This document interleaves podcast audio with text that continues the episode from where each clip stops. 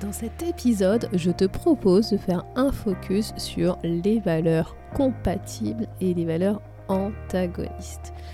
Si tu as écouté l'épisode précédent, tu as dû comprendre que les valeurs étaient liées, qu'elles avaient un certain dynamisme entre elles, qu'il y avait une certaine interaction.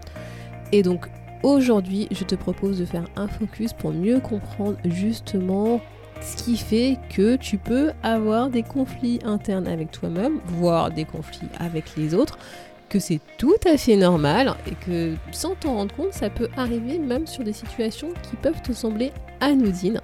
Mais l'essentiel, c'est d'en avoir conscience pour pouvoir justement prendre des décisions en conscience et aligner le plus possible avec ce qui compte pour nous, ce qui est important, c'est-à-dire nos valeurs. Donc si ça t'intéresse, prends un carnet, un stylo et écoute cet épisode. A tout de suite.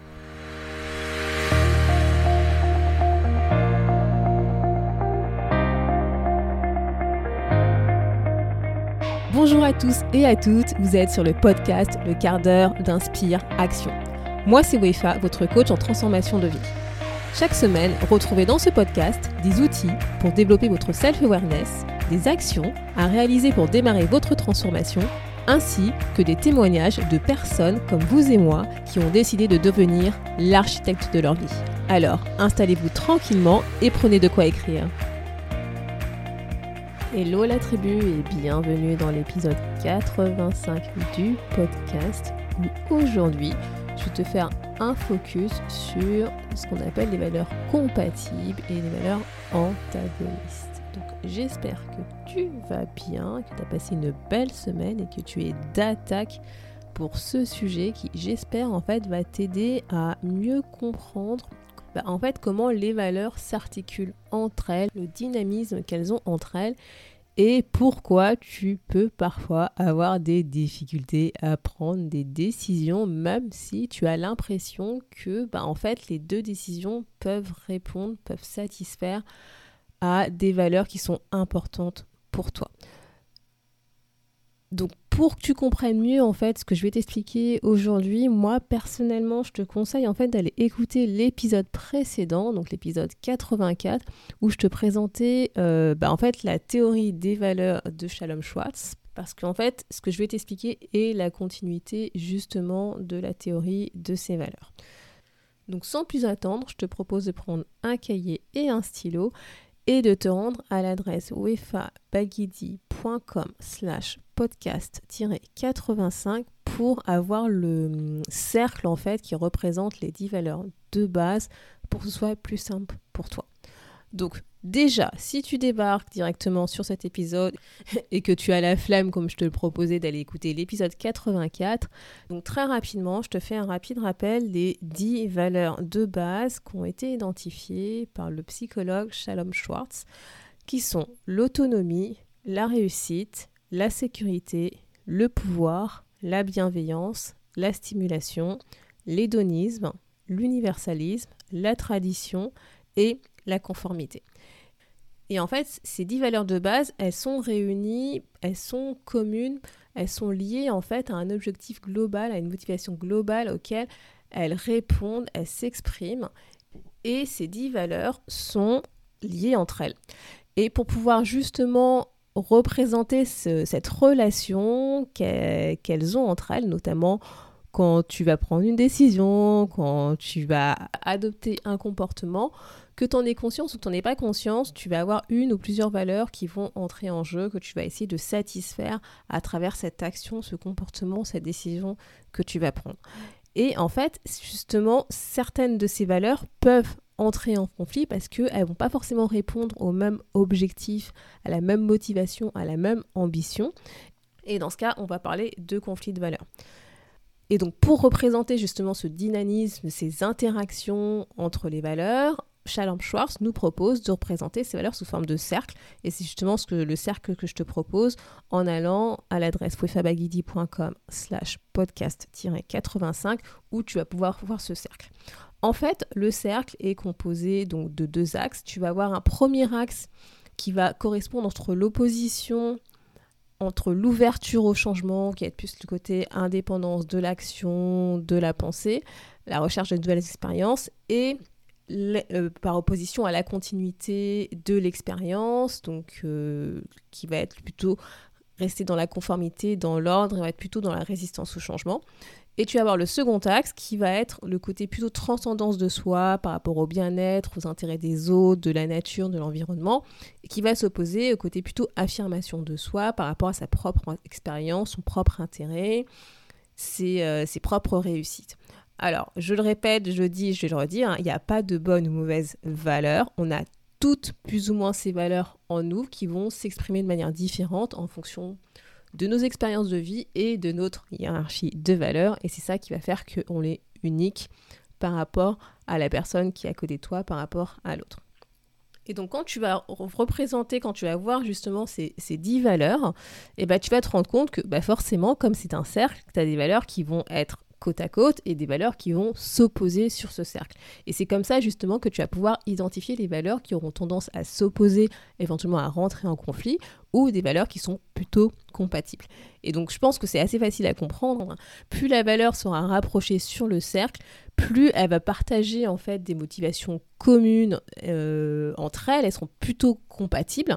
Et au contraire, plus elles auront tendance à s'éloigner, voire en opposition sur le cercle, et plus ces valeurs auront tendance à ne pas partager des motivations communes, voire à rentrer en conflit. Et c'est ce qu'on va appeler des valeurs antagonistes. Et bon, pour que tu comprennes un peu mieux ce que j'appelle valeurs compatibles et valeurs antagonistes, et que c'est tout à fait possible de le vivre dans sa vie. On n'est pas complètement euh, fou quand on vit ce genre de situation, au contraire, hein, c'est normal, hein, ce sont des motivations qui, euh, qui sont qui s'opposent mais en même temps que qu'on a envie d'avoir dans notre vie. Bref, je vais te donner deux exemples personnels pour t'illustrer justement ces, euh, bah, ces deux notions. Donc, je vais prendre un exemple dans le côté perso et un exemple dans le côté pro. Peut-être d'ailleurs que ça va te parler. Donc, le premier exemple que je veux te partager, ça m'est arrivé il y a plusieurs mois lors de mon anniversaire. En fait, pendant lors de mon anniversaire, je pense que ça ne t'étonne pas, j'ai reçu des cadeaux d'anniversaire. Et il y a notamment un cadeau en particulier que j'ai reçu qui, euh, bah, qui m'a fait poser des questions justement sur moi, si j'allais accepter ce cadeau ou pas, etc. Je t'explique pourquoi. En fait, j'ai reçu un cadeau qui ne... De prime abord, en fait, quand tu... Enfin, en tout cas, moi, quand je l'ai reçu, je me suis dit, bon, il, ne me correspond pas vraiment parce que en fait, je me suis pas forcément reconnue dans ce cadeau.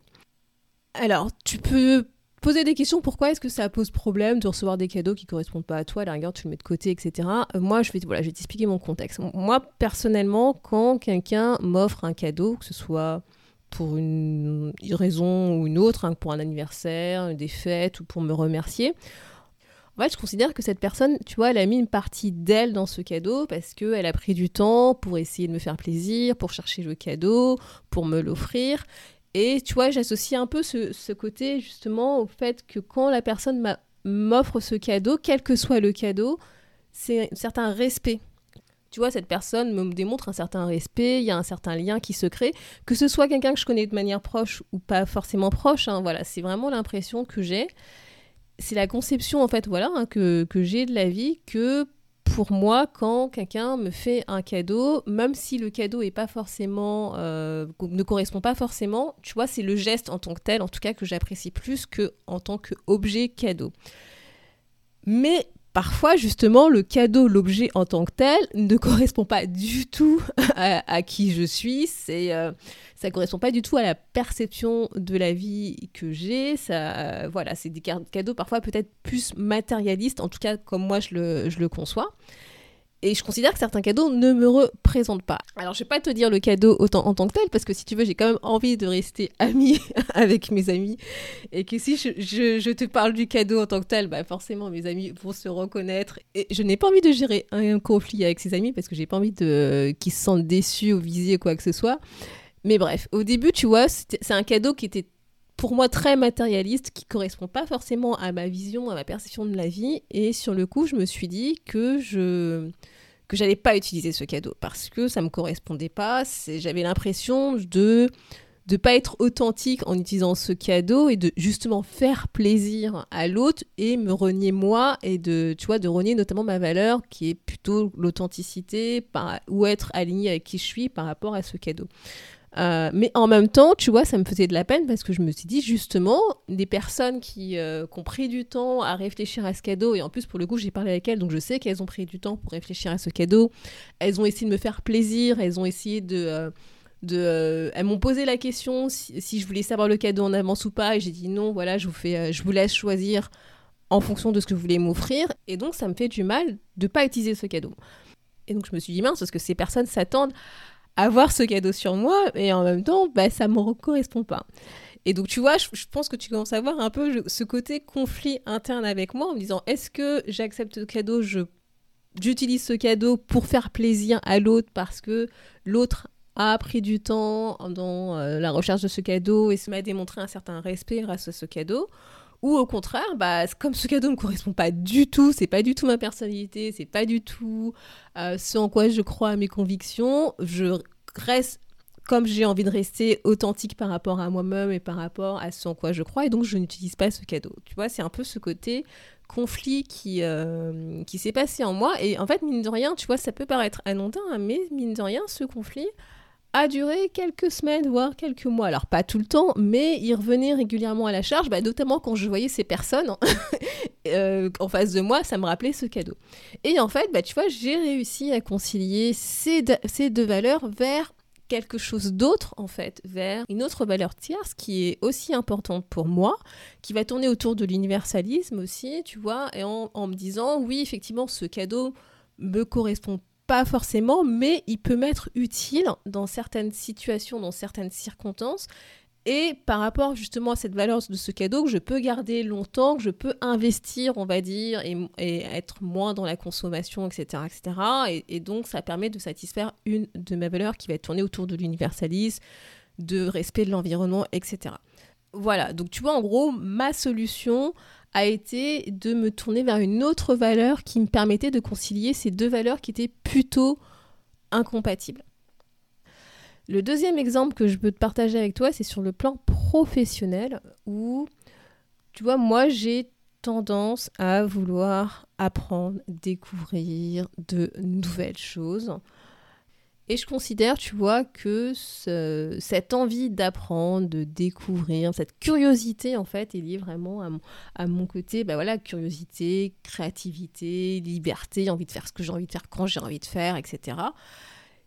Qui est pas forcément compatible de prime abord quand on le regarde avec une organisation dans une entreprise où pour le coup, pour qu'une entreprise soit efficace, il faut quand même qu'il y ait des processus, il faut qu'il y ait une organisation justement hiérarchique des, euh, des, départements, de qui fait quoi, dans un timing donné, etc., etc. Et donc là, tu vois, en regardant, on pourrait dire qu'effectivement, ma valeur personnelle qui va être autour de euh, l'envie d'apprendre, la créativité, la curiosité, la liberté, va s'opposer avec l'organisation dans une entreprise où, pour le coup, il va falloir être plutôt dans la conformité, le respect des normes de l'entreprise, des procédures, etc. Mais en même temps, si tu veux, je comprends que pour pouvoir justement être efficace, pour pouvoir exceller dans certaines activités, ce côté conformité, respect des normes, des procédures, des organisations aussi avoir ses avantages, tu vois. Et comme notamment dans mon système de valeurs, j'ai aussi ce côté excellence, réussite, personnel qui me tient à cœur, je j'arrive en fait parfois, pas tout le temps, mais parfois à comprendre et à concilier justement ce côté entre guillemets conformité, respect des normes que moi j'ai pas forcément dans mon système de valeurs, mais qui peut être aussi important pour pouvoir justement euh, bah, satisfaire à une certaine efficacité, excellence, exigence, réussite que je comprends tout à fait parce que j'ai ce genre de valeurs dans mon système de valeurs. Et en même temps, tu vois, dans l'organisation d'une entreprise, quand je te parle d'organisation hiérarchique, de conformité, de respect des normes, tu as aussi des valeurs qui vont tourner autour du pouvoir, en tout cas dans les organisations actuelles des entreprises, qui va se matérialiser par le côté management, par le côté euh, gestion des ressources de l'entreprise, hein, que ce soit financière ou humaine, tout ça, ça va tourner autour de la valeur pouvoir. C'est pour ça, hein, quand je te dis qu'il n'y a pas de bonne ou mauvaise valeur, c'est l'interprétation que toi, tu as de, des mots qui va teinter la valeur, mais en soi, il n'y a pas de bonne ou mauvaise valeur. Et notamment, je te dis ça pour la valeur pouvoir, où tu pourrais te dire, oh, pouvoir, euh, c'est pas bien, pouvoir et compagnie. Non, c'est pas ça. Le pouvoir en tant que tel, c'est la gestion des ressources au sens large, où le, ça, peut, ça peut être représenté par le management d'une entreprise, par exemple. Et tu vois, quand moi je regarde mon euh, système de valeurs, d'ailleurs, si tu veux, tu pourras le voir euh, sur l'article de blog associé, comme ça tu comprendras un peu de quoi je parle quand je regarde des euh, valeurs que moi j'associe euh, au monde de l'entreprise, en tout cas de l'organisation de l'entreprise actuelle telle qu'on la connaît, où c'est plutôt, moi j'ai tendance à l'associer euh, à des valeurs telles de conformité, de respect de normes, de traditions, de procédures, de pouvoir avec le management euh, des équipes, la gestion des ressources, qu'elles soient humaines, qu'elles soient budgétaires, etc., où j'ai pas forcément, tu vois, ce type de valeurs dans mon système de valeurs, et que moi, tu vois, au contraire, j'ai des valeurs qui sont plutôt orientées vers liberté, créativité, excellence, réussite, et ben j'ai certaines valeurs qui vont s'opposer complètement. Voilà, par exemple, entre créativité et conformité, ce sont des valeurs, si tu regardes le cercle que représentent ces dix valeurs, elles s'opposent complètement. Tu vois, j'ai aussi la valeur pouvoir qui va s'opposer avec l'universalisme. Donc on pourrait dire, EFA, elle n'est pas du tout faite pour le monde de l'entreprise, mais pas que, parce que j'ai certaines valeurs que j'ai dans mon système de valeurs. Donc je te disais notamment que tout ce qui va tourner autour de l'excellence, la réussite, que tu vas aussi pouvoir retrouver dans le monde de l'entreprise. Alors là, je te caricature un peu hein, en te parlant de ces valeurs. Bien entendu, comme je te le disais, toutes les valeurs se retrouvent partout avec des degrés d'importance différentes. Donc, tu vas retrouver d'autres valeurs que j'ai dans, le monde de l'entreprise qui vont s'exprimer peut-être d'une autre manière, qui vont pas forcément me convenir, ou au contraire, qui vont me convenir. Et c'est pour ça que l'idée, en fait, c'est de comprendre quelles sont les valeurs qui peuvent rentrer en opposition par exemple, quand tu euh, es dans un environnement professionnel ou quand tu es en relation avec quelqu'un, pour essayer de mieux comprendre bah, donc justement ces oppositions, mais aussi après, parce que c'est pas juste de se dire ah, on est complètement opposés, on s'entend pas, c'est pas ça, c'est après d'aller chercher éventuellement d'autres valeurs qui pourraient être compatibles, qui pourraient être communes, sur lesquelles on pourrait se mettre d'accord et sur lesquelles on pourrait construire quelque chose ensemble. Donc voilà, donc j'espère que ces deux exemples t'ont permis de mieux comprendre comment est-ce que tu peux utiliser notamment ce cercle de représentation des dix valeurs et euh, bah, d'utiliser le côté valeurs compatibles, valeurs incompatibles, tant dans le côté professionnel que dans le côté personnel.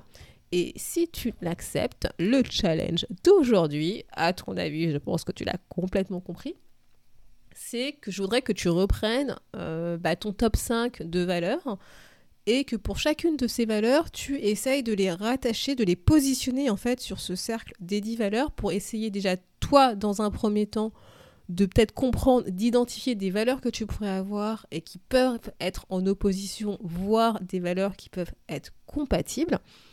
Et ensuite, si tu veux aller plus loin, c'est de faire cet exercice avec le système de valeurs peut-être d'une autre personne avec qui tu t'entends pas forcément pour mieux comprendre pourquoi est-ce que tu t'entends pas forcément avec cette personne. Et peut-être derrière c'est parce que vous avez des valeurs qui sont pas compatibles, qui sont antagonistes. Et voir faire cet exercice avec ton entreprise actuelle, avec ton job actuel, essayer tu vois d'identifier des valeurs euh, que pourrait avoir, que pourrait représenter cette entreprise ou ton job ou ta mission. Et de regarder quelles sont les valeurs bah, qui s'opposent et qui sont antagonistes. Donc n'hésite pas à aller euh, sur l'adresse wefabagidi.com slash podcast-85 où je vais te partager des ressources complémentaires pour pouvoir faire cet exercice. Je vais te remettre le lien vers le test en ligne que je propose pour justement t'aider à identifier ta hiérarchie, ta pondération par rapport à ces 10 valeurs de base que nous propose Shalom Swartz. Et bah, sur ce, si tu as des questions, des interrogations, comme à son habitude, n'hésite pas à me contacter.